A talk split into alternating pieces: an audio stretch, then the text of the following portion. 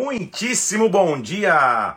Bom dia para todo mundo. Começa mais um dia de leitura da palavra, onde eu sei que o Espírito Santo vai nos visitar, vai falar conosco, onde a glória de Deus vai nos conduzir. Seja muito bem-vindo, muito bem-vinda nesse, nesse dia de leitura da palavra. 32 dia, é isso? Dia 32, não, dia 33. 33, 32 foi ontem. 33 dia, dia 33 da leitura do Evangelho. Como é bom a gente estar junto buscando ao Senhor, lendo a Bíblia, recebendo de Deus, dia 33 da leitura, que Deus possa te abençoar muito, que a presença dele venha sobre a tua vida e sobre a tua casa. Estamos realmente prosseguindo e avançando na leitura das Escrituras. Vamos orar? Vamos pedir que o Espírito Santo venha sobre nós e que a glória dele fale conosco? Vamos nessa?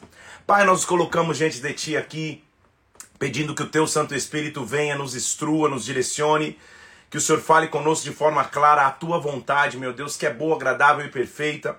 Nós te louvamos nesta hora, Senhor, colocando as nossas vidas nas tuas mãos, pedindo que o Senhor, através da leitura do Evangelho, nos direcione, nos instrua e que hoje nós possamos ser alimentados por ti através da Bíblia. Pai, nós colocamos nas tuas mãos, em o nome do Senhor Jesus Cristo, em nome de Jesus. Amém e amém. Vamos nessa então para o dia 33 da leitura da palavra de Deus. Vamos avançar a largos passos na leitura da palavra. Pega a tua Bíblia, abra comigo em 2 Crônicas, capítulo de número 26. Se prepara para que a gente receba muito de Deus no dia de hoje. Vamos lá. Segundo Crônicas, primeiro e segundo Crônicas, como você já sabe, a gente está falando sobre os reis de Judá, a linhagem de Davi e a linhagem sacerdotal. Esse, essa é a preocupação do cronista, que a maioria das pessoas é, entende como sendo Esdras que escreveu, vou te falar sobre ele hoje, mas é um cronista. O autor é indefinido, esse cronista, então, então ele está relatando para o povo pós-exílio, pós-cativeiro, o que Deus fez na história. Quando a gente olha para trás e entende o que Deus fez na história, isso nos dá uma ideia de o que Deus vai fazer no futuro. Se ele já fez coisas grandes, ele pode continuar fazendo coisas grandes. Se ele já fez milagres, ele pode continuar fazendo milagres. Se ele já fez coisas sobrenaturais, ele pode continuar fazendo coisas sobrenaturais. Esse é o nosso Deus. Então, todos aqueles que têm uma história, você tem uma história de vida, quando você olha para o passado, ele não é para te trazer nostalgia, tristeza, mas é para te trazer instrução. Você vai saber onde não errar mais, como acertar e como que Deus sempre foi grande, sempre foi misericordioso, sempre Deus cuidou de ti. Estamos no final, então, na parte final do segundo Crônicas, ele continua contando a linhagem dos reis de Judá, grande parte fazendo o que era reto e o que era bom perante o Senhor, porém alguns fazendo o que era mal perante o Senhor. Nossa leitura hoje começa com Uzias se tornando rei. Tendo o povo de Judá tomado a Uzias, que era de 16 anos, o constituiu rei em lugar de Amazias, seu pai. Amazias foi aquele que, deixando de, de seguir o Senhor, conspiraram contra ele e o mataram. Então agora Uzias está reinando em seu lugar. Uzias então tinha 16 anos, era novo quando começou a reinar, e reinou, versículo 3, 52 anos em, em Jerusalém. Ele fez, versículo 4, que era reto perante o Senhor, segundo tudo que tinha feito Amazias, o seu pai. Se propôs a buscar a Deus nos dias, nos dias de Zacarias, que era sábio nas visões de Deus. Nos dias em que buscou o Senhor, Deus, versículo 5, o fez prosperar. Por isso que o, é, é, o povo precisava olhar lá atrás, falando: gente, o segredo da prosperidade está aí, buscar o Senhor. É isso que eles estavam dizendo. A gente está voltando do cativeiro e a gente vai reconstruir a nossa vida aqui, mas vamos buscar ao Senhor. É isso que ele está dizendo. A gente tem que aprender na história de relacionamento do povo para com Deus. Buscar ao Senhor é fonte de prosperidade. É o que ele está dizendo aqui. Deus o deu vitórias. Saiu e guerreou contra os filisteus, versículo 6. Quebrou o muro de Gate, o de Jebiné, o de Asdod. Está falando de conquistas que ele teve. Edificou cidades no território de Asdod entre os filisteus. Versículo 7. Deus o ajudou contra os filisteus. Também ele edificou uma torre e torres em Jerusalém, versículo 9. Edificou torres no deserto, cavou cisternas, tinha muito gado, ou seja, veja como ele foi um rei que avançou. Tinha também Uzias um exército de homens destros nas armas, que saíam para guerras em tropas, versículo 11. Debaixo dele tinha um exército de guerreiros, ele era muito poderoso. Só que a gente também já aprendeu, e por isso é importante ler sobre o passado, que não adianta só começar bem, você tem que terminar bem. Infelizmente, toda essa grandeza, a edificação de torres, um período de paz, ser o chefe de um exército conquistador, deu a ele uma soberba, deu a ele uma altivez. Versículo 16. Mas, está falando de Uzias, havendo-se fortificado, exaltou-se o seu coração para sua própria ruína e cometeu transgressões contra o Senhor seu Deus, porque entrou no templo do Senhor para queimar incenso no altar de incenso. Calma aí. A grande ruína de um líder, para mim, é quando ele sente que pode tudo, quando ele acha que pode tudo, quando ninguém pode brecá-lo, quando nem o próprio Deus pode demovê-lo de ideias. Ele se torna senhor de si mesmo. Uzias começa a crescer tanto, de um menino que começou a reinar aos 16 anos, que foi temente a Deus, que começou a conquistar, que foi chefe de um grande exército, que, que, que, derrubou muros de cidades, que construiu torres em cidades, construiu torres no deserto, tinha muito gado, isso começou a crescer no seu coração. Ao passo de que ninguém podia dizer não a ele, ninguém podia brecá-lo.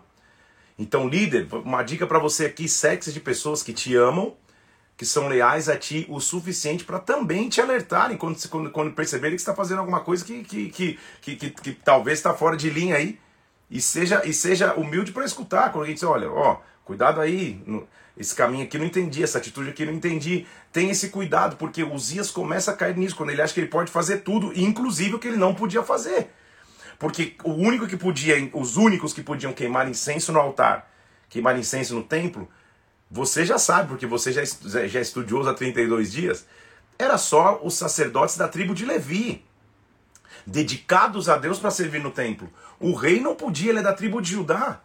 O que, que ele está entrando no templo para oferecer sacrifício? Quando ele faz isso, o sacerdote Azarias, lembra que eu disse que líder tem que ter pessoas ao lado que te falem a verdade? O sacerdote Azarias entrou após ele com 80 sacerdotes do Senhor, homens da maior firmeza. Eita, Azarias e, e os 80. Homens firmes, não, não, não, não, Uzias, agora está viajando. Resistiram ao rei e disseram: Rei Uzias, a ti não compete, versículo 18, queimar incenso perante o Senhor, mas são os sacerdotes, os filhos de Arão, tribo de Levi. Eles são consagrados para esse mister. Sai do santuário, você transgrediu, e isso não será honra da, da tua parte para com o Senhor Deus. Pensa no, no, no, no, no, no, no, no cabra macho, esse Azarias, com os 80. O rei entra para oferecer incenso e fala: Não, pode sair, você não é consagrado para isso. Ou seja, o rei precisava de alguém que falasse a ele a verdade. Porém, versículo 19, Uzias se indignou. Tinha um incensário na mão para queimar incenso.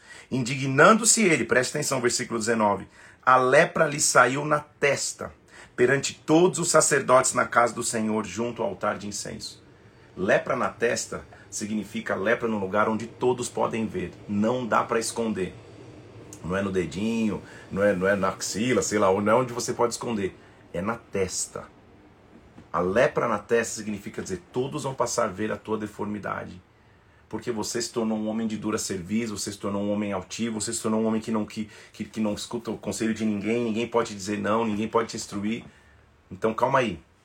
Um líder que quer pessoas ao lado que só digam sim, senhor, não, senhor, que e, e, e não posso argumentar, não posso escortar, na verdade não é um líder, ele, ele, não, quer, ele não quer liderados, ele quer súditos. É, é, então não. Conversas saudáveis você sempre vai poder ter com teu líder.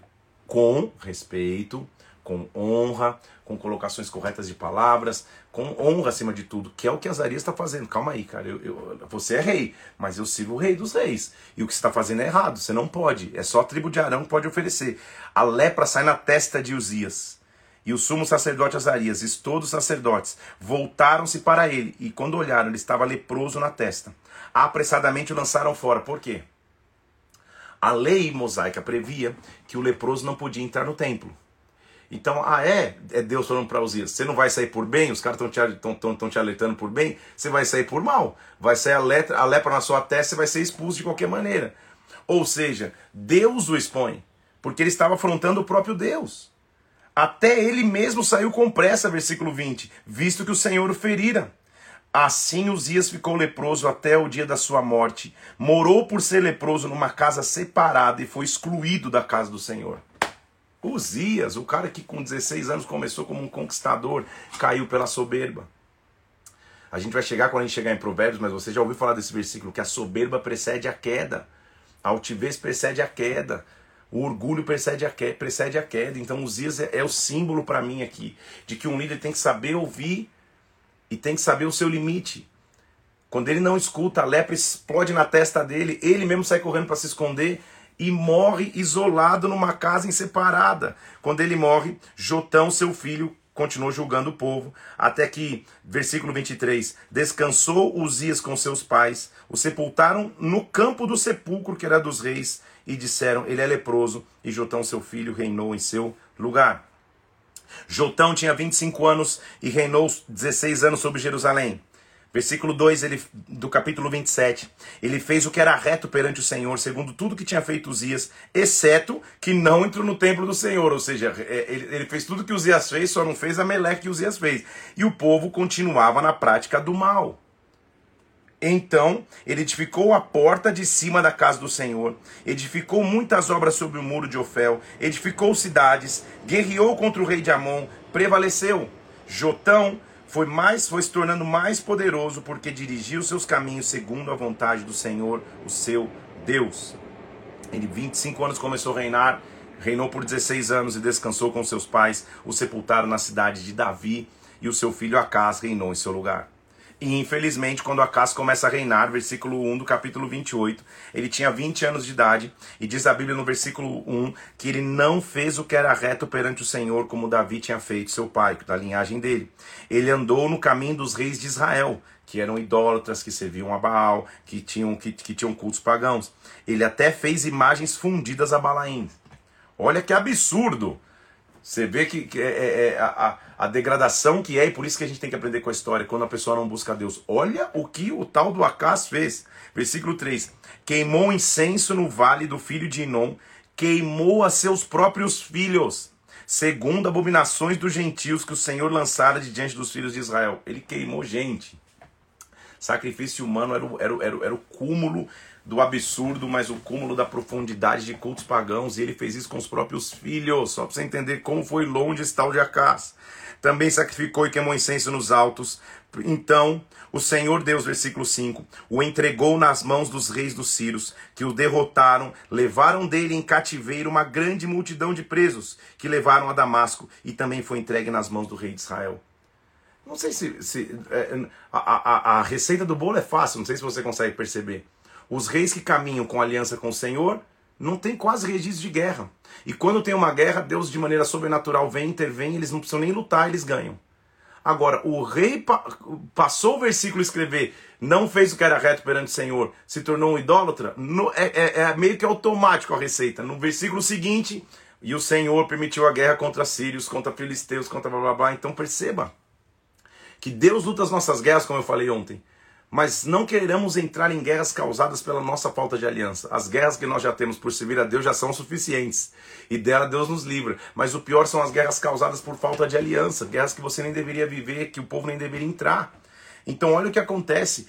Um pequeno povo de Judá começa a ser levado cativo para a Síria. Quase que um cativeiro acontece antes. Olha o que acontece, versículo. Eles são entregues na mão do rei de Israel. E o rei de Israel então passa a ter cativo, passa a ter como prisioneiro o povo de Judá, é, é, é, é o povo de Israel é, é, escravidando seus próprios irmãos. Deus vai intervir na história, porque Deus sempre é misericordioso. Os filhos de Israel, versículo 8, levaram presos de Judá, seu povo e irmão, duzentos mil mulheres, filhos e filhas, e saquearam grande despojo com eles e trouxeram para Samaria. Então Israel foi lá e saqueou Judá. Levou duzentos mil presos, levou despojo, ou seja, é, é ouro, prata, bens, levou. Só que estava ali, versículo 9, um profeta do Senhor, cujo nome era Oded. Ele disse assim: Olha, irando-se o Senhor Deus de vossos pais contra Judá, foi Deus que os entregou nas vossas mãos. E vós os matastes com tamanha raiva, e isso chegou até o céu. Ou seja, Deus permitiu, porque ele está tratando com Judá. Mas vocês estão aproveitando da história, isso chegou até os céus. Agora, cuidais, versículo 10, em sujeitar os filhos de Judá e Jerusalém, para vocês serem escravos e escravas. Por quê? Cuidado com isso, vocês estão fazendo eles escravos? Acaso não são vocês mesmos culpados contra o Senhor vosso Deus? Ou seja, você está olhando o cisco aí no olho do teu irmão, aproveitando a oportunidade de Deus estar tratando com eles para escravizá-los, para roubá-los, para pegar o despojo deles, vocês estão esquecendo que vocês também não estão ferindo a aliança com Deus? É isso que o, que o profeta está dizendo para Israel. Então, faz o seguinte, vai ser melhor para vocês. O profeta está dizendo versículo 11, atendei-me, ou seja, me escuta, faz voltar os presos que trouxestes cativos dos vossos irmãos, porque o brasume da ira do Senhor está sobre vocês, ou seja, é melhor devolver. Pega esses de Judá que vocês estão escravizando, que vocês estão entrando no caminho do Senhor aí, o Senhor está tratando com eles, vocês estão se aproveitando. Devolve. Olha como Deus estava protegendo Judá. Olha como Deus é um Deus de amor e um Deus de misericórdia. Porque às vezes você vê, poxa, morreram tantos num dia, não sei o que, a ira do Senhor, você fala, nossa, como Deus é irado. Deus é amoroso. Deus está tratando um povo que um rei é tão maluco, o tal, o, o tal do Acas, que até filho ele queimou na fogueira. Ele está tratando um povo, ver se o povo volta para ele. Só que o, Israel quer, quer, quer aproveitar da situação e fala: não, não, eu vou mostrar o meu amor. Então faz o seguinte: devolve, é melhor devolver. Então se levantaram alguns homens, cabeças dos filhos de Efraim, a saber, Azarias, e está dando quem é esse cara que levantou alguns, alguns príncipes de Israel e disseram: Não fareis entrar aqui esses cativos. A gente não quer ninguém de Judá, porque vocês intentam acrescentar aos nossos pecados a nossa culpa diante do Senhor. Ou seja, a gente já tem pecado suficiente para comprar essa briga. A nossa culpa já é grande. O brasume da ira do Senhor já está sobre nós. Eles não quiseram problemas. Então, homens armados deixaram os presos e o despojo diante dos príncipes e de toda a congregação. Está lá diante de Israel. Homens foram designados nominalmente se levantaram, pegaram os cativos, os despojos, vestiram os que estavam nu, calçaram-nos, deram de comer, deram de beber, ungiram, tão fracos que não podiam nem andar, levaram sobre jumentos para Jericó e voltaram para Samaria, ou seja, devolver e devolveram com honra, Deus protegeu. Não era hora de então é, é, Acá se curvar diante de Deus e falar: Senhor, como tu és grande? Infelizmente, naquele tempo, versículo 16, Acás mandou pedir aos reis da Síria que o ajudassem. A Síria, que, que, que, que seria o executor do, do, do cativeiro para Israel, que tentou invadir Judá depois, Acás está fazendo aliança com a Síria? Não é possível. Ele diz assim: Olha, eu preciso de ajuda, me ajudem, por quê? Versículo, versículo 18. Os, nesse tempo os filisteus deram contra as cidades, começou a viver guerra. Versículo 19. O Senhor humilhou a Judá por causa de Acás, rei de Israel, porque se permitira que Judá caísse em dissolução. Ele e todo o povo se entregou à transgressão contra o Senhor. Perceba que é, um rei comandando errado leva uma nação inteira à ruína. No tempo da angústia, versículo 22, Acás cometeu ainda maiores transgressões contra o Senhor, ele mesmo, o rei Acás. Ele ofereceu sacrifício aos deuses de Damasco. Tudo o que ele fez foi para sua ruína, final do versículo 23, e a ruína de todo Israel. Olha o absurdo que ele fez. Pegou os utensílios da casa de Deus, despedaçou-os, fechou as portas da casa do Senhor, fez para si altares em todos os cantos de Jerusalém. Meu Deus do céu, a casa. Ele fecha as portas, ninguém vai mais entrar no templo. Antes, os dias, ele queria entrar no templo para sacrificar. Piorou o negócio. Agora ele fecha a porta, ninguém vai mais entrar. Ele despedaçou os utensílios da casa do Senhor. Assim, ele provocou a ira do Senhor, Deus de seus pais. Quando ele morre, passa a reinar Ezequias. Ezequias é um, é, é um suspiro de, de, de, de, de, reajuste, porque o cativeiro já estava prestes para acontecer, já, tinha, já, já, ia acontecer em Israel, e a Síria ia tentar invadir Judá também. Só que Ezequias mostra esse respiro que Deus deu para que o povo pudesse se realiançar com Deus. Ezequias, quando começa a reinar, filho de Acás, tinha Ezequias 25 anos e começou a reinar, reinou 20 anos, 29 anos em Jerusalém. Fez, graças a Deus, versículo 2, o que era reto perante o Senhor, segundo tinha feito Davi, seu pai. No primeiro ano do seu reinado, abriu as portas da casa do Senhor e as reparou. Então, líderes, nosso papel é abrir as portas da casa do Senhor. Não é que pode tudo, mas chega como você estiver. Chega fazendo tudo que você puder estar tá fazendo e você vai ser transformado. Eu, como líder, não posso dizer, eu abro a porta para um, fecho para outro. Não, não, não. Vem todo mundo. Todo mundo vai ser transformado. É o que Ezequias está fazendo. A casa estava tão doido, tão desesperado na imoralidade, que ele não vê que Deus o, o, o, livrou Judá de maneira sobrenatural, mandou Israel devolver, devolver com honra, se está nu vai ser vestido, se está com fome vai comer, volta, não quero problema com vocês. Ele não enxerga a mão de Deus nisso, ao ponto que ele despedaça os utensílios do templo e fecha o templo. Ezequias no primeiro ano fala, não, vamos reabrir o templo. E ele diz assim, olha, ou me escutem, versículo 4, sacerdotes e levitas, ele sabia os princípios. E me escutem, levitas, versículo 5, Santificai-vos agora e santificai a casa do Senhor, de toda a vossa imundícia, tire do santuário. Os nossos pais prevaricaram, fizeram que era mal perante, perante os, os olhos do Senhor. Eles desviaram o rosto do tabernáculo, versículo 6. Voltaram para o Senhor as costas, fecharam as portas do pórtico, ou seja, o templo está fechado, ninguém busca a Deus. Versículo 8. Então, por isso veio a grande ira do Senhor sobre Judá e Jerusalém. Por isso ele nos entregou ao terror ao espanto, aos assobios, como vós estáis vendo com seus próprios olhos. Agora, Ezequias, versículo 10. Eu estou resolvido a fazer aliança com o Senhor, Deus de Israel. Ele vai desviar de nós o ardor da sua ira. Que bênção ver um respiro sobre Judá. O templo vai começar a ser purificado. Então, versículo 12: se levantaram os levitas. Versículo 15: congregaram seus irmãos, se santificaram, se prepararam primeiro, e aí iriam purificar a casa do Senhor. Os sacerdotes entraram na casa do Senhor, versículo 16, para purificá-la. Tiraram para fora, ao pátio da casa do Senhor, toda a imundícia que acharam no templo do Senhor. Os levitas a tomaram, o levaram para fora, ao ribeiro de Cedron. Começaram a santificar no primeiro dia do primeiro mês, e ao oitavo dia do mês vieram ao pórtico e santificaram a casa do Senhor em oito dias. Oito é o número bíblico de nova aliança. Oito é o número bíblico de Deus está criando coisas novas e eles estavam limpando tudo. Em oito dias está tudo limpo. Nós limpamos. Renovo está associado com limpeza. Recomeço está associado com limpeza. Deus vai te dar a chance de recomeçar. Daqui a pouco eu vou falar a frase de hoje. Mas Deus vai te dar a chance do recomeço. Recomeça limpando a casa, reabrindo o templo. Senhor, eu virei as costas para ti, eu vou olhar de novo para ti, eu vou me limpar. A glória de Deus vai vir de novo. Então, é, versículo 19.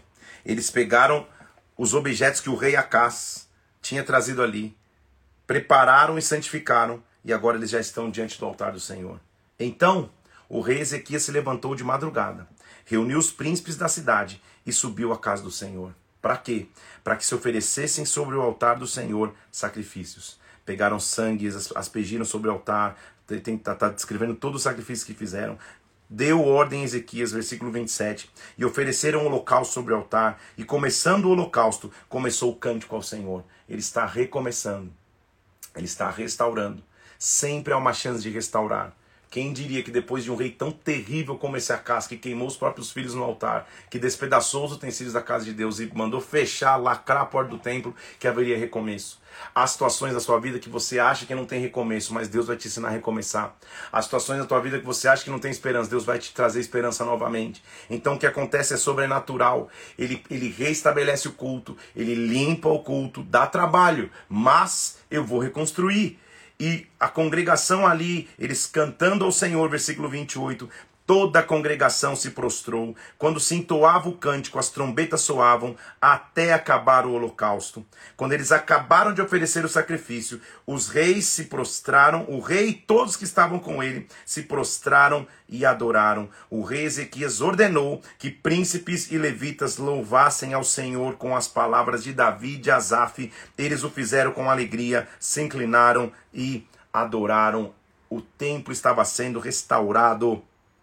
Ezequias disse agora, versículo 31, vos consagrastes vós mesmos ao Senhor, chegam, tragam sacrifícios, ofertas, ação de graças. Toda a congregação trouxe sacrifício, todos que estavam de coração disposto trouxeram holocaustos. Os sacerdotes, versículo 34, que eram muito poucos, não podiam esfolar os holocaustos. Então seus irmãos, os levitas, os ajudaram até findar-se a obra de tanto sacrifício que veio. Eles precisaram de ajuda para apresentar o sacrifício e eles se santificavam. Versículo 36. Ezequias e todo o povo se alegraram por causa daquilo que o Senhor tinha feito, porque subitamente essa obra se fez. A restauração acontece subitamente. Eu só preciso de, de disposição. Deus vai te ensinar a construir. Deus vai te ensinar a reconstruir. A live de hoje é uma live de reconstrução. Áreas da sua vida que precisam ser reconstruídas, Deus vai reconstruir. Áreas da sua vida onde você precisa começar, Deus vai te ensinar a começar. Áreas da sua vida que você precisa recomeçar, que muitas vezes é mais difícil do que começar. Recomece, limpe, deixe tudo limpo, adore, traga holocaustos. Subitamente você vai ver, opa, reconstruir. Deus vai te dar força de reconstrução. Quando isso acontece, Algo que não se ouvia há muitos anos passa a acontecer. Ezequias manda cartas para toda Jerusalém, para que todos eles celebrassem a Páscoa ao Senhor Deus de Israel. Versículo 1 ele está restabelecendo um princípio. resolveram que se fizesse um pregão, versículo 5, por todo Israel, desde Berseba até Dan, para que viessem a celebrar a Páscoa ao Senhor, Deus de Israel, em Jerusalém, porque não a celebravam já com grande número de assistentes, como estava prescrito. Então partiram os correios com cartas do rei por todo Israel e Judá. Percebeu o que Ezequiel está fazendo? A nação está dividida, gente. Ele é rei de, de Judá, que é Judá e Benjamim. Ele não é rei de Israel mas ele está mandando carta para todo mundo, como se dissesse, gente, vamos voltar à nossa essência. Está mandando carta para todo mundo. E na carta ele dizia assim, ó, partiram os correios, ó o versículo 6 aí, com cartas do rei para Israel e Judá. E o que que dizia? Filhos de Israel, voltai-vos ao Senhor Deus de Abraão, de Isaac e de Israel, para que ele se volte para o restante que escapou do poder do rei da Síria. Lembra que, que, que Israel já estava indo para o cativeiro ele está mandando uma carta de esperança, falando, gente, vamos se voltar a Deus para que os restantes aí possam permanecer.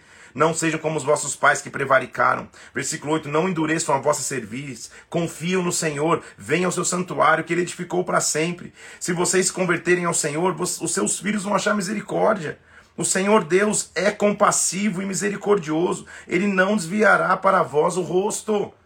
Os correios foram passando de cidade em cidade e infelizmente, alguns lugares, como por exemplo na terra de Efraim e Manassés, até Zebulon, riram-se e zombaram deles. Você pode tentar reconstruir, e muitas pessoas vão zombar da tua reconstrução, mas isso não muda o poder de reconstrução que Deus vai colocar sobre a tua vida. De novo, esta é uma live de reconstrução. Deus está te permitindo reconstruir. Em Judá, então, versículo 12: se fez sentir a mão de Deus, dando-lhes um só coração, para cumprirem o mandado do rei e dos príncipes, segundo a palavra do Senhor. Pensa na restauração, gente. Ajuntou-se em Jerusalém muito povo. Foram celebrar as festas dos pães asmos. No segundo mês, muito grande congregação. Dispuseram-se, tiraram os altares que havia em Jerusalém, imolaram o cordeiro da Páscoa. Os sacerdotes e levitas se envergonharam, se santificaram e trouxeram os holocaustos ao Senhor. Olha o que eles estão fazendo. Estão trazendo sacrifícios a Deus. Ezequias então ora, porque inclusive era tanta gente sacrificando que até uns considerados impuros estavam sacrificando, e, e, Ezequias pede misericórdia, e olha o que acontece: ouviu o Senhor a Ezequias, versículo 20, e sarou a alma do povo. Houve, versículo 26, grande alegria em Jerusalém, porque desde os dias de Salomão, filho de Davi, rei de Israel, não houve coisa semelhante em Jerusalém.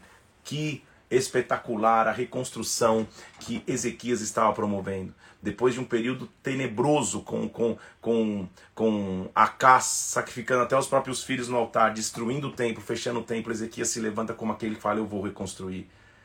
Que Deus te dê força para a reconstrução em todas as áreas da sua vida, que Ele te faça reconstruir. As ofertas começam a ser trazidas, Deus começa a trazer provisão para os sacerdotes, grandes coisas começam a acontecer capítulo 31, todos os israelitas, versículo 1, que se achavam ali, saíram às cidades de Judá, quebraram as estátuas, cortaram os ídolos, derribaram os altares, quebraram em tudo quanto é lugar. Senhor, vamos nos consertar contigo. Ezequias então começa a regular as contribuições, a bênção que seria também para os sacerdotes e levitas, para que eles voltassem a ser abençoados e pudessem se preocupar somente com as funções sacerdotais. Tudo começa a acontecer, a coisa começa a andar. Ezequias, inclusive no capítulo 32, começa a ser ameaçado por Senecaribe, rei da Síria. Lembra que Senecaribe, ele já tinha, é, é, a Síria já tinha apertado e vindo contra Israel e com êxito tinha levado cativos. Então, depois dessas coisas, e mostrando a aliança que eles tinham com Deus, veio Senequeribe, versículo 1 do capítulo 32. Rei da Síria, entrou em Judá, se acampou nas cidades fortificadas e disse: Eu vou me apoderar delas. Ezequias, vindo, vendo, vendo que Senequeribe vinha contra ele, lutar contra Israel, o que, que ele falou? Vamos tapar as fontes de águas para que eles não tenham que beber, para que eles não encontrem as águas. Porque se eles vierem aqui, aqui é deserto, eles descobrirem as fontes de águas que a gente bebe, aí que eles não vão embora mesmo. Então ele tampa as fontes de águas, ele tenta guerrear, e ele, inclusive, dá uma instrução, porque ele diz assim no versículo 7: Sejam fortes e corajosos, não temam, não vos assusteis por causa do rei da Síria, nem por causa da multidão que está com ele, porque há um conosco que é maior do que ele. Com o rei da Síria, versículo 8, está o braço de carne, mas conosco o Senhor nosso Deus, para nos ajudar a guerrear as nossas guerras. O povo cobrou o ânimo com as palavras de Ezequias, rei de Judá. Como é bom ver um homem que tem aliança com Deus. A ousadia, a intrepidez, a força para guerrear, o preparo para a guerra. É isso que, que, que, que Ezequias demonstra. Senequeribe era muito poderoso. A Síria, era, na época, era, era, era, a nação mais poderosa, que vinha e levava todo mundo cativo. Ele tá vendo os exércitos chegando e fala: vamos correr primeiro, tapa os postos para eles não terem nem o que beber. De repente eles voltam. Só que no dia seguinte, Senequeribe vem para tentar afrontá-lo. Só que ele já tinha dito para o povo dele: ó, Senequeribe é a força do braço de carne, a nossa é a força do braço do Senhor. Em quem você vai confiar? Senequeribe, rei da Síria, chegou até Ezequias e falou assim, versículo 10: Assim diz o rei da Síria: Por que vocês estão confiando? Em quem vocês confiam? Para não já ter fugido e nos deixar sitiar Jerusalém. Não é esse tal de Ezequias que está incitando vocês para morrer? Vocês vão morrer de fome e de sede. Ah, será que vocês vão ser livres do rei da Síria? Ele está tá ali gritando ameaças. Ele gritava, e, e, e, depois você vai ler o texto com calma, eles gritaram até em, em, em, na língua judaica para que o povo pudesse realmente entender. Como se ele dissesse, cara, vocês estão loucos, Ezequias está mentindo para vocês. Fujam enquanto é tempo, corram. Ninguém vos engane, olha só o versículo 15. Não vos engane Ezequias, não deem crédito a ele, porque não há nenhum Deus de nação alguma, nem reino que pode livrar vocês das minhas mãos, nem das mãos dos meus pais. Quanto menos vocês vão poder se livrar, o Deus de vocês não pode livrar. Opa, a guerra está começando a ser contra Deus. Os servos não falaram ainda mais contra o Senhor Deus, contra Ezequias, contra seu servo. Senequeribe escreveu cartas blasfemando ao Senhor, dizendo que eles iam eh, eh, desprezando o próprio Deus. Então os servos clamaram alta voz em judaico contra o povo de Jerusalém. Lembra que eu te disse? Que estava sobre o muro, para os atemorizar e os perturbar, para tomarem as cidades. Ameaça. E eles gritam até em judaico. Isso aqui é uma pregação de verdade, gente. Porque quando o inimigo quer te ameaçar, ele sabe que idioma usar para te ameaçar. Ele sabe que língua ele usa, ou que fala ele, ele profere, que vai te trazer medo. Porque quando eles estavam gritando na língua deles da Síria, tudo bem, daqui a pouco eles começam a gritar em judaico as ameaças, para que o povo pudesse entender. Falaram em judaico, versículo 19, do Deus de Jerusalém, como dos deuses do povo da terra, obra das mãos dos homens. O rei Ezequias e o profeta Isaías, que nós vamos ler inclusive o livro dele, filho de Amós, oraram por causa disso e clamaram ao céu. Deus é a resposta. Tá aquela ameaça, então, versículo 21. O Senhor enviou um anjo que destruiu todos os homens valentes, os chefes, os príncipes, o arraial do rei da Síria, com o rosto coberto de vergonha, voltou para sua terra. É pregação, gente. Grita a tua ameaça, Senecaribe. Grita até no meu idioma. Mostra que você é grande. Mostra que não tem Deus que pode ir contigo. Tá bom. Um anjo. Não vem o exército. Um anjo vai te fazer voltar para casa com vergonha. Deus é o Deus que luta as nossas batalhas. Assim, versículo 22, livrou o Senhor a Ezequias das mãos de Senequeribe. Com isso, lhe traziam presentes a Jerusalém, coisas preciosíssimas, e Ezequias foi enaltecido à vista de todos. Vai se mencionar mais uma vez a doença de Ezequias, a gente já tinha visto lá em 2 Reis, capítulo 20. Adoeceu Ezequias, orou, o Senhor deu um sinal. Ele só menciona isso, lembra que a gente sabe que Deus aumentou o tempo de vida para ele, etc. Só que Ezequias não, correu, não correspondeu aos benefícios. Por quê? Seu coração se exaltou, houve ira contra ele, contra Judá e Jerusalém. Ezequias teve riquezas e glória em abundância, mas você lembra o que ele fez? Versículo 31. A gente já leu isso com mais detalhes. Contudo, quando os embaixadores, versículo 31 do capítulo 32. Quando os embaixadores dos príncipes da Babilônia lhe foram enviados para se informarem do que vivia naquela terra, Deus o desamparou para prová-lo e fez-lo conhecer tudo o que estava no coração. Lembra que quando ele já recebeu de Deus uns, uns anos a mais de vida, os embaixadores da Babilônia vêm e ele mostra os tesouros como uma, como uma demonstração de mostrar sua grandeza. A Babilônia, que lá na frente seria o executor do cativeiro de Judá, começa ali porque eles viram a riqueza. Então, o tesouro não tem que ser aberto para ninguém. Não é para todo mundo que você abre os teus sonhos, os teus projetos. Escute, não é nem para todo mundo que você conta os milagres e testemunhos de grandeza que Deus está fazendo na tua vida. Porque o problema não é você que conta, é a pessoa que não está preparada para ouvir. Então saiba quem está do teu lado, quem caminha junto contigo. Seja seletivo ao compartilhar sonhos, propósitos, visões, promessas, profecias e até mesmo milagres. É o que Ezequias não aprendeu, infelizmente. Depois de Ezequias, quem começa a reinar é Manassés, seu filho.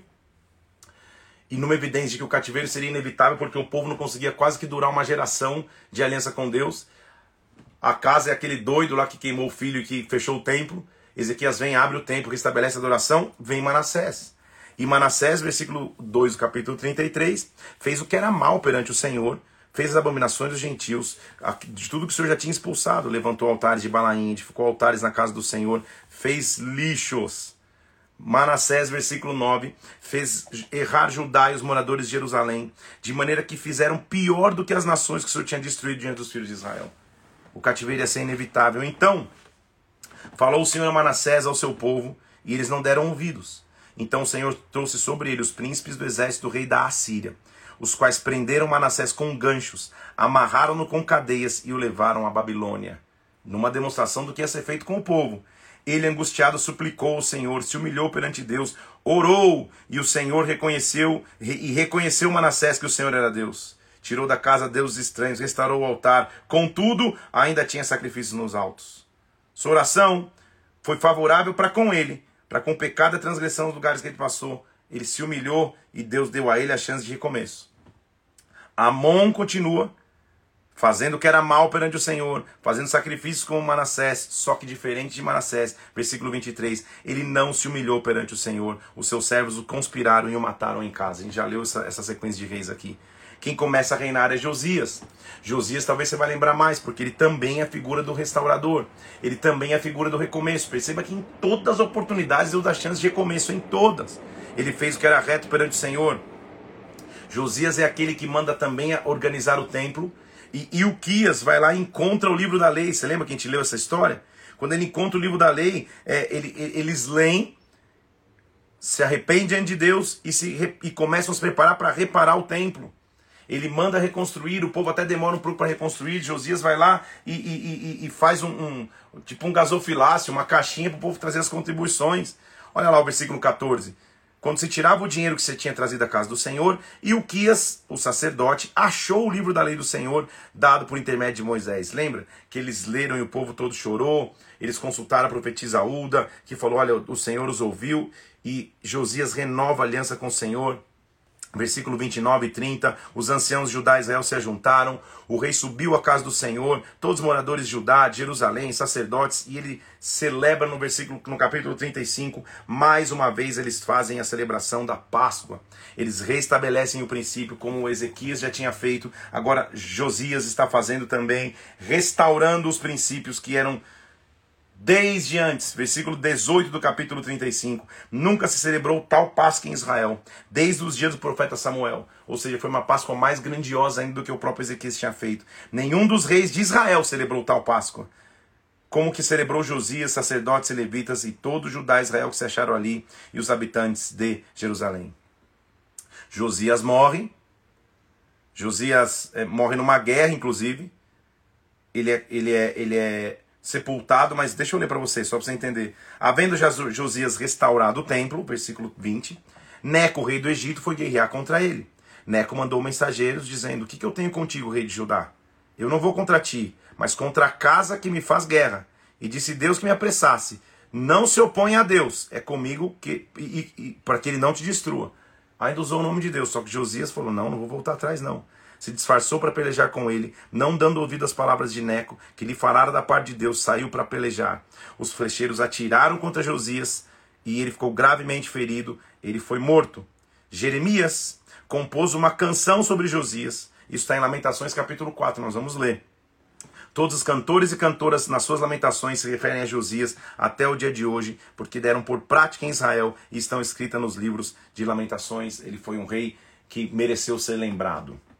Depois dele, Joacás começa a reinar, reina por pouquíssimo tempo. Ele reina, tinha 23 anos e reinou por três meses. Fizeram uma, um, uma armação e depuseram do trono. Quem começa a reinar é Jeoaquim. Ele, de novo, versículo 5, faz o que era mal perante o Senhor. E aí vai se iniciar o cativeiro de Judá. No reinado de Joaquim, subiu contra ele Nabucodonosor, rei da Babilônia. Amarrou com duas cadeias de bronze para o levar à Babilônia levou os utensílios da casa do Senhor, levou Nabucodonosor para a Babilônia, começa o cativeiro que a gente já tinha lido. Ele não vai ficar de novo preso no cativeiro, ele só vai mostrar que jo Joaquim tinha 18 anos, reinou três meses em Jerusalém, já não é, já não é, é Joaquim, é Joaquim, tá? Que, que começa a reinar depois da morte de seu pai. Na primavera do ano, o rei Nabucodonosor também o levou para a Babilônia, levou os itens preciosos da casa do Senhor, e quem fica reinando em, em, em Judá é Zedequias. Reinou 11 anos, fazendo o que era mal perante o Senhor, não se humilhou perante as, as palavras do profeta Jeremias, rebelou-se contra Nabucodonosor, tinha dura serviço, foi preso, zombando dos mensageiros, e Judá ficou cativo. Versículo 17 do capítulo 36. O Senhor fez subir contra eles o rei dos caldeus, contra Judá Matou seus jovens à espada. Não teve piedade dos jovens, da donzela, dos velhos. Todos os utensílios da casa, dos tesouros da casa do Senhor, tudo foi levado para a Babilônia. Versículo 19: Queimaram a casa de Deus, derrubaram os muros de Jerusalém, todos os seus palácios queimaram, destruindo seus objetos preciosos. Os que escaparam da espada foram presos na Babilônia, onde se tornaram servos dos seus filhos até o tempo do reino da Pérsia, para que se cumprisse a palavra que tinha vindo através da boca de Jeremias. É tão interessante isso porque a gente sabe que historicamente eles foram para o cativeiro. A gente vai ler sobre os ameaças do cativeiro. Mas a Bíblia é um livro de tamanho recomeço que o, que o cronista ele está escrevendo para a geração pós-exílio. Ele nem vai. Ele, ele, ele, contou a história antes e já está contando. Ele acabou de contar, fomos para o cativeiro, e na sequência do texto, 70 anos de cativeiro, ele já está contando como acabou. Ele está dizendo até que o rei da Pérsia, O que acontece no começo do cativeiro, a grande nação era a Babilônia. Ao longo da história desses 70 anos, 60 anos, quem passa a ser a nação mais importante é a Pérsia. Então, quem faz um édito, um decreto para que o povo possa voltar é Ciro, o rei da Pérsia, que agora havia tomado o lugar da Babilônia como, como, como a nação suprema. No primeiro ano de Ciro, rei da Pérsia, para que se cumprisse a palavra do Senhor por Jeremias, ou seja, Deus sempre soube, despertou o Senhor o espírito de Ciro, e ele fez passar uma notícia por todo o seu reino, dizendo: O Senhor Deus dos céus me deu todos os reinos da terra, me encarregou de edificar uma casa em Jerusalém, que está em Judá, que entre vós é quem entre vós é de todo o seu povo, que suba e o Senhor seu Deus seja com ele. Então, olha como o cronista termina dizendo: Olha, gente, a nossa história está aí.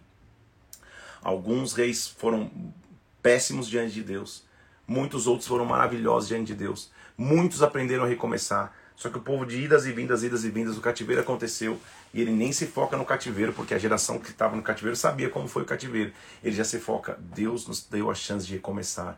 Vamos recomeçar. Como já te disse, a live de hoje é uma live de recomeço. Deus vai te ensinar a recomeçar. Assim terminam-se as palavras do cronista e já se começa de imediato o livro de Esdras, que muitas pessoas inclusive acham que foi quem escreveu primeiro e segundo Crônicas. Esdras é um livro que mostra a fidelidade de Deus em contraponto à infidelidade do povo. Deus continua sempre fiel. O livro de Esdras possivelmente signifique o Senhor tem, tem, tem nos ajudado, que é o significado de Esdras. Esdras, quem era ele? Ele era um sacerdote, um escriba das palavras, dos mandamentos e estatutos do Senhor. Era um sacerdote e escriba. Ele liderou o segundo dos três grupos que retornaram da Babilônia para Jerusalém. Por quê? Nesse decreto de Ciro, volta-se uma primeira geração, um primeiro retorno. Houveram ainda outros dois retornos. Esdras liderou o segundo. O primeiro foi liderado por Zorobabel, nós vamos ver aqui. Então, é, o livro de Esdras é dividido de, de, de, da seguinte maneira: do capítulo 1 ao 6, ele cobre o período de cerca de 23 anos, que o tema principal é o grupo que retorna do exílio, sob a direção de Zorobabel, para reconstruir o templo. Então, no primeiro decreto de Ciro, Zorobabel é o líder que fala, vamos. E quem vai com ele reconstrói o templo. Os primeiros seis capítulos de Esdras está com foco nisso. E qual é o contexto histórico que eu já te falei? Depois de mais de 60 anos de cativeiro, Deus desperta o coração do, do, do regente da Babilônia, que agora na verdade era Pérsia, o rei Ciro. Ele publica um édio dizendo: olha, quem é judeu e quer voltar para sua terra, pode voltar, não vai ter impedimento, voltem. Um grupo de pessoas já de, de imediato atende esse, é, é, é, essa, atende, não aceita essa oferta e voltam cerca de 538 a.C., eles voltam sob a liderança de Zorobabel para reconstruir o templo. Porém, houve oposição dos habitantes não judeus que estavam em Jerusalém. Isso desencoraja um pouco o povo e a obra é interrompida. Esse é o contexto histórico. Então tá bom? Vamos entender. Vou te explicar o geral aqui. Ciro vai lá, dá ordem, Zorobabel vai com o povo. Eles começam a reconstruir. E reconstruir não é fácil. Muitos não-judeus que estavam em Jerusalém já tinham tomado posse da terra ali por 60 anos. Eles opõem. Quando eles se opõem, a obra para. Quando a obra está parada, então Deus vai levantar profetas como Ageu e Zacarias, que vão exortar o povo, complete a obra. O templo vai ser reconstruído, é evidente que ele tem bem menos imponência e esplendor do que o templo de Salomão, mas ele é dedicado a Deus em 515 a.C. Então o povo começa a voltar em 538, termina a construção em 515. 60 anos depois da construção do templo, se, você estiver anotando só para você ter as datas aí, ou seja, 458 a.C., outro grupo de exilado volta para Jerusalém, agora liderado por Esdras. Então, tá entendendo a linha do tempo aqui? 60 anos de cativeiro, mais ou menos. Ciro autoriza, Zorobabel volta, começa a construir o templo. A obra para, Ageu e Zacarias falam: não, vamos terminar. Eles terminam a obra, estão ali. 60 anos depois, segundo grupo de exilados volta e agora eles são liderados por Esdras, que é o que está escrevendo esse livro. Quem já os permite ir agora já é o rei persa Artaxerxes, já nem é mais Ciro. Eles voltam e, além disso, voltam com dinheiro, voltam com valores, voltam com, com, com itens para intensificar o culto no templo. Esdras, ele é comissionado para indicar líderes em Jerusalém para supervisionar o povo. Em Jerusalém, já, voltando Esdras, então, nesse segundo grupo, ele assume o ministério de reformador espiritual. Ele vai trazer a reconstrução espiritual. Isso demora cerca de um ano. Depois disso, ele viveu como um cidadão influente até chegar Neemias. Neemias é um sacerdote dedicado e Neemias faz parte da terceira leva que vai reconstruir os muros da cidade. Então, templo e depois muros. Deus estava reconstruindo de dentro para fora.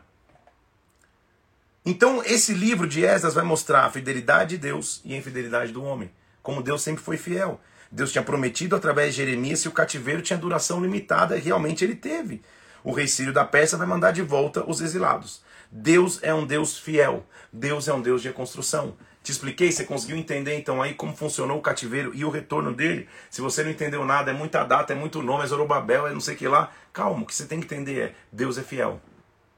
Jeremias, antes do cativeiro acontecer, a gente vai chegar em Jeremias, ele já disse: olha, o cativeiro tem duração limitada, e realmente teve.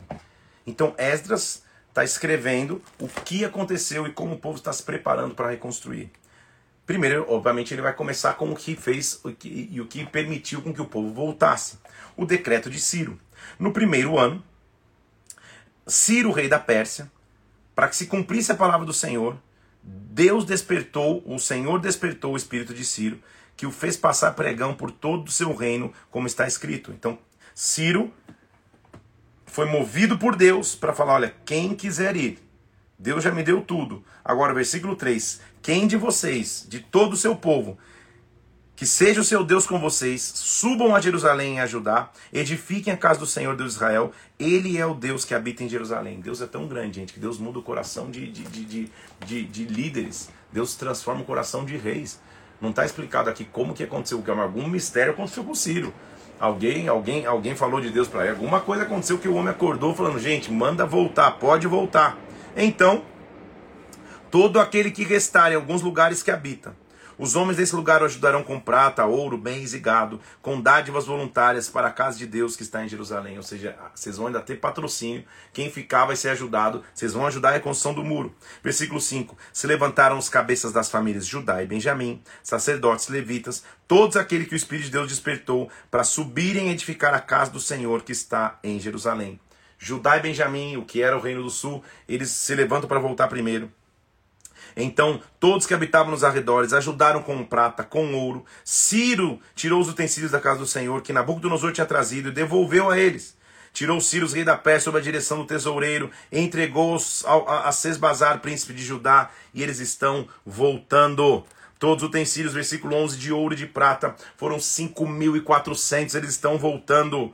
Todos esses que Sesbar voltou do exílio para subirem da Babilônia para Jerusalém. Ou seja, tudo que o inimigo roubou está sendo, está sendo restituído, está sendo devolvido. Reconstrução, essa é a base. São estes os filhos da província, ele vai listar, né? Aí, aí é mais técnico o negócio, capítulo 2. São estes os filhos da província que subiram do cativeiro, dentre os exilados que Nabucodonosor tinha levado para lá, e voltaram para Jerusalém e Judá, cada um para sua cidade. Vieram com Zorobabel, já está fazendo um resumo, é um líder. Jesua, Neemias, que vai voltar só depois, Seraías, Relaías, Mordecai, Bilsam, Mispar, Bigvai, Reumbanã. Eis o número dos povos do povo de Israel. Aí ele vai contar ali, aí, aí, aí é, é, nessa hora da madrugada, ali nesses textos, fala Zorobabel, Bilsam, Mordecai, que você desmaia, mas são vários nomes, é só para é mostrar, é, é, não só falar, mas provar que teve gente que voltou. Então ele está falando o nome, para que para nós não faz tanto sentido, todos, mas para voltar, teve gente que voltou. Dos filhos de Parós 2172, Cefatias 372, ele está fazendo a contabilidade das pessoas que voltaram, do versículo 3 até, na verdade, vai quase até o final do capítulo.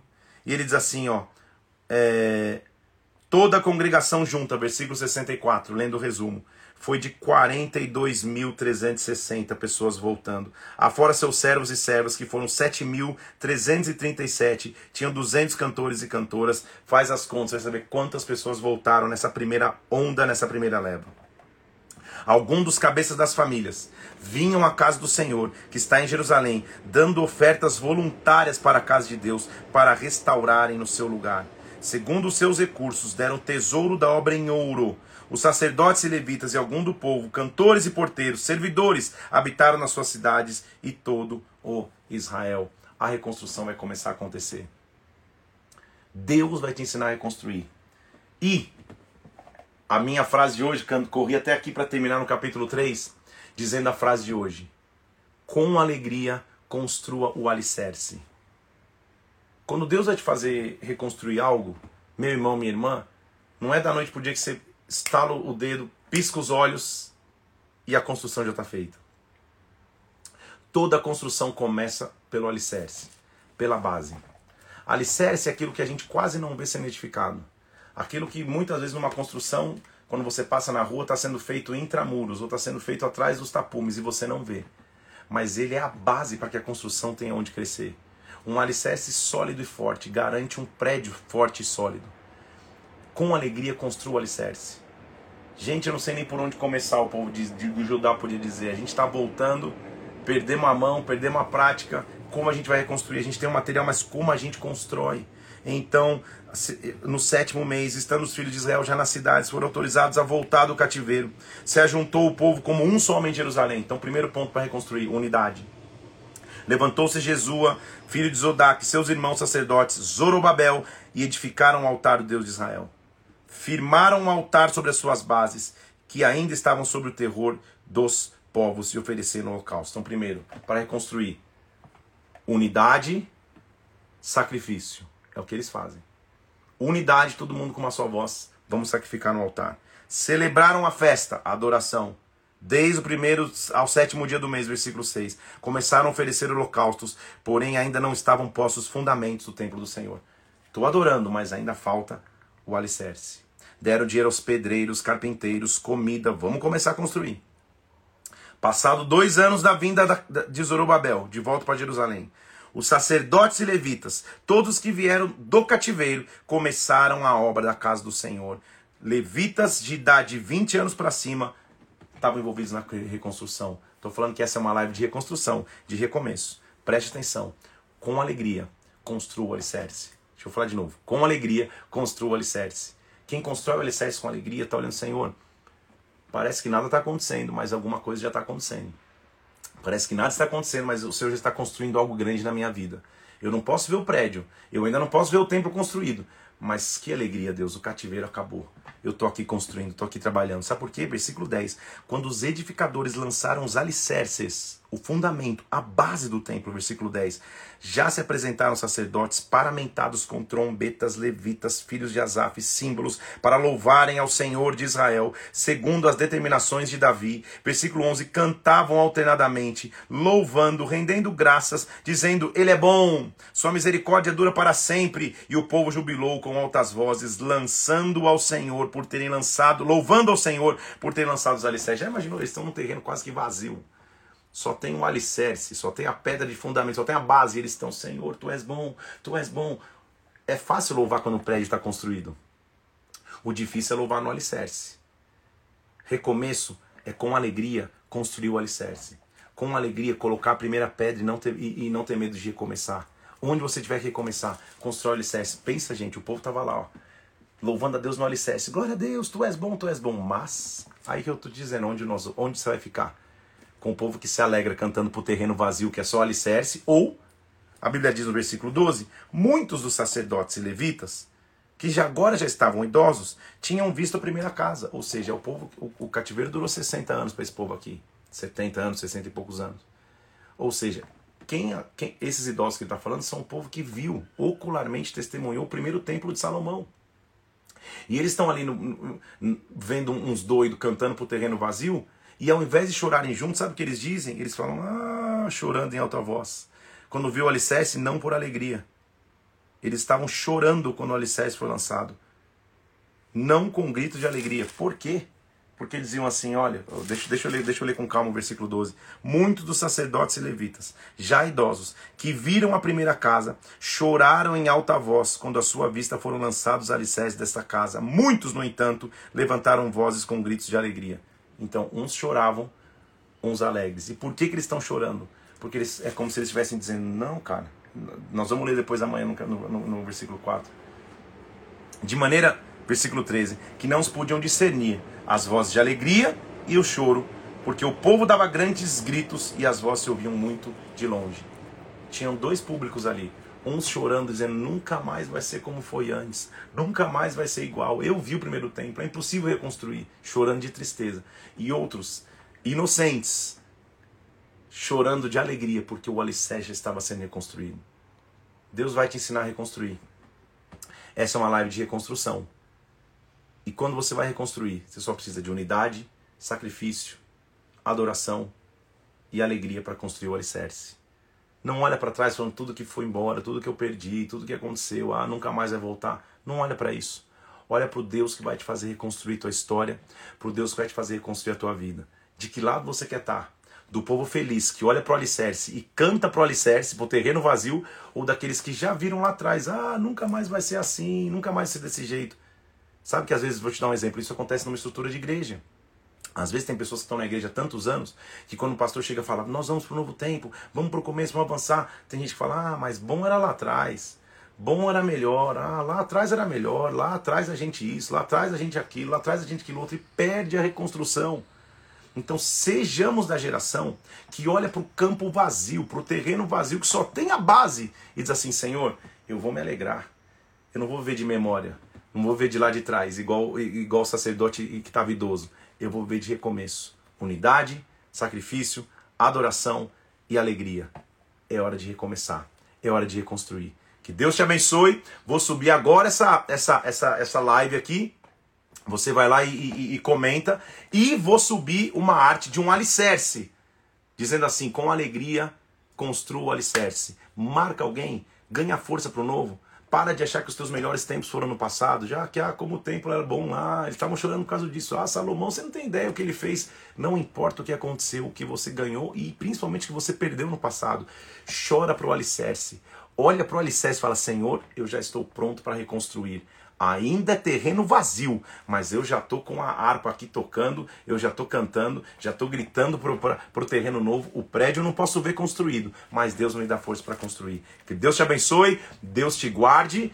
União, tinha escrito aqui: união, sacrifício, adoração e alegria. Que Deus te abençoe, fica na paz de Cristo. Até amanhã, 7 horas da manhã. Amanhã vamos para o dia 34 da leitura. Deus te abençoe. Hoje é dia de reconstrução. Deus te abençoe.